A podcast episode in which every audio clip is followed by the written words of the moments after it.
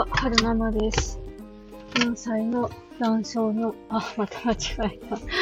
5歳の男性の男の子と小学校2年生の女の子を育てています。今日は2022年4月14日木曜日の帰りに撮ってます。いつもは、だいたい、こう iPhone の、なんだろう、録音、お音、おボイスメモ機能だったかなに音取って、で、そこから、あのースタイフの方に引っ張ってきて、収録アップしてるんですけど、今日はもうこのまま収録してアップしようかなと思って、スタイフの録音機能そのまま使って喋ってます。えーっと、はるくんの保育園に着くまでお話ししようと思っているので、えー、お付き合いいただけたらいい、いい、おきお付き合いいただけたらなぁと 思います。なんか、もう疲れましたね、今日は。あの、今やってる実験が、ちょっとね、未知の実験なんですよ。あの、未知の資料を、あの、未知のサンプルを実験することはよくあるんですけど、でも実験のそのやり方っていうのは大体どれも確立した実験なので、いつもね、うんとそんな頭使うことなくトントントンっていけるんですけど、今やってるのが初めてやる実験系なんですよね。なんか、どうやら先生がね、小麦のアレルゲン試験をしたいらしく、あの、キットをね、買ったんですけれども、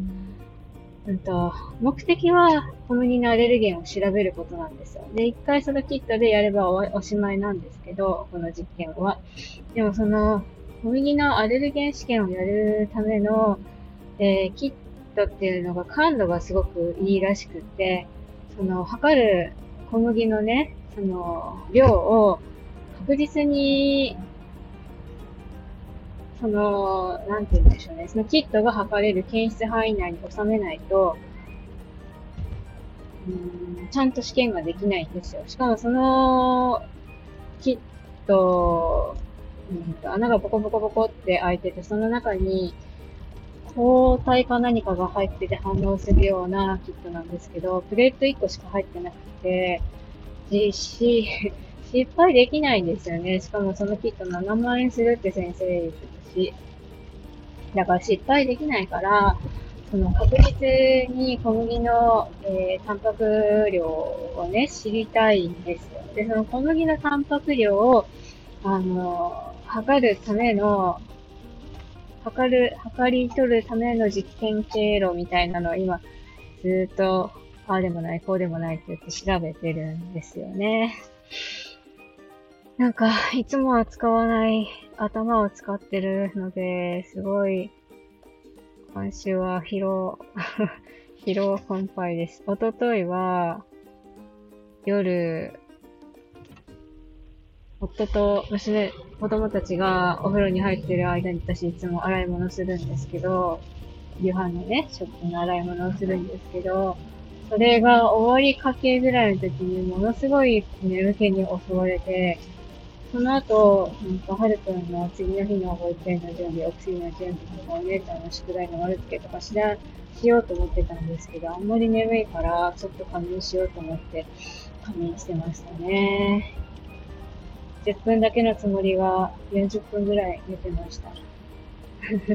で、それで、パッて起きて、やることやって、で、お風呂入って、なんか疲れてるから湯船に浸かろうと思って湯船でも15分ぐらい寝てましたね。で、リポビタン T 飲んで、えーその日は寝たんですけど、あの、昨日も、昨 日昨日も疲れてたみたいで、私、あの、お風呂にね、またね、なんか、お風呂、湯船浸かりたいなと思って、もうちょっと入ってちょっと出ようと思ったら、気がついたら、また寝てましたね。もう、なんか早く、早く選抜で PCR に入りたい。慣れた実験をやりたい。結果が、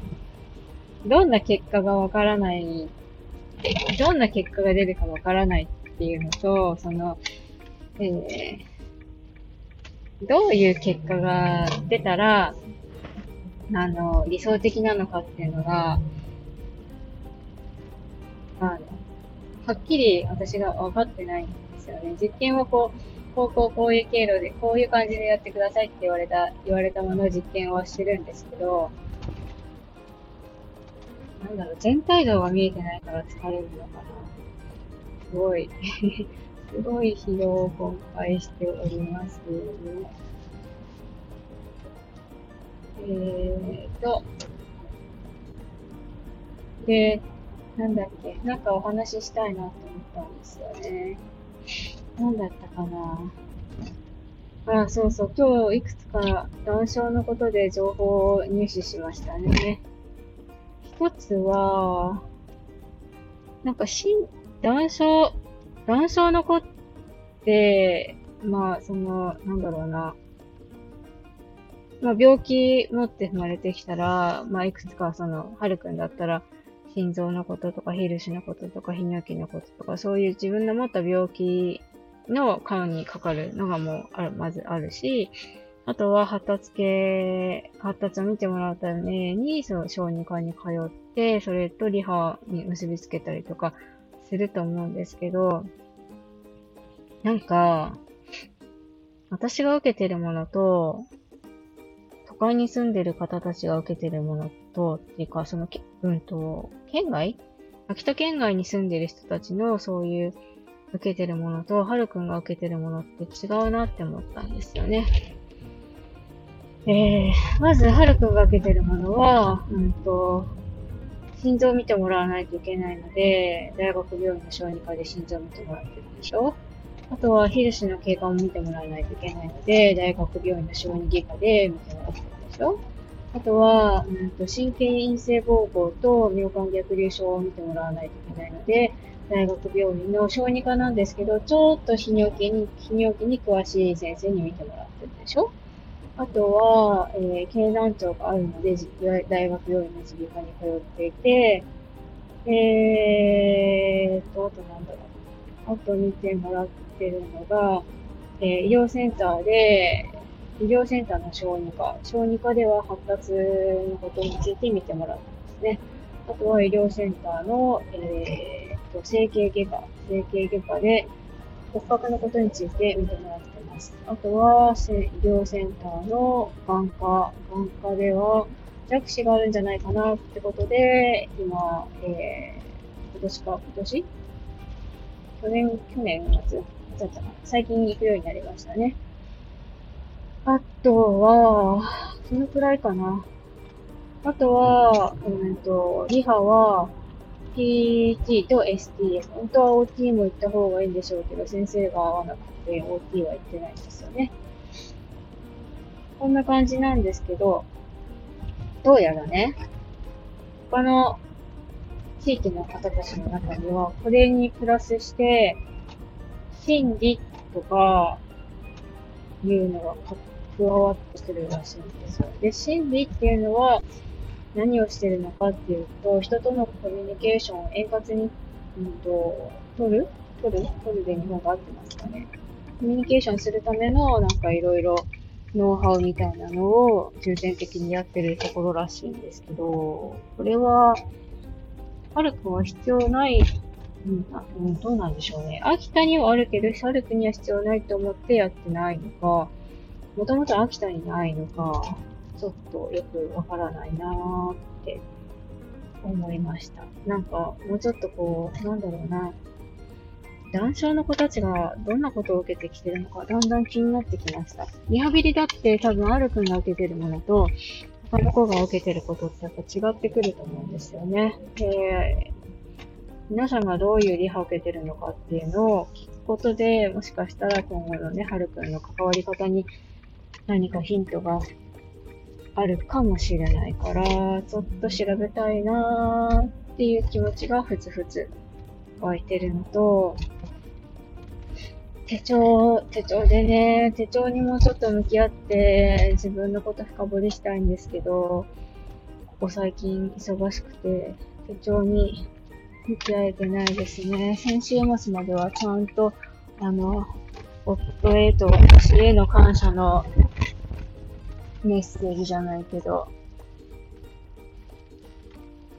夫に対する感謝の気持ちと、私、私が私自身に対する感謝の気持ちを書く欄があって、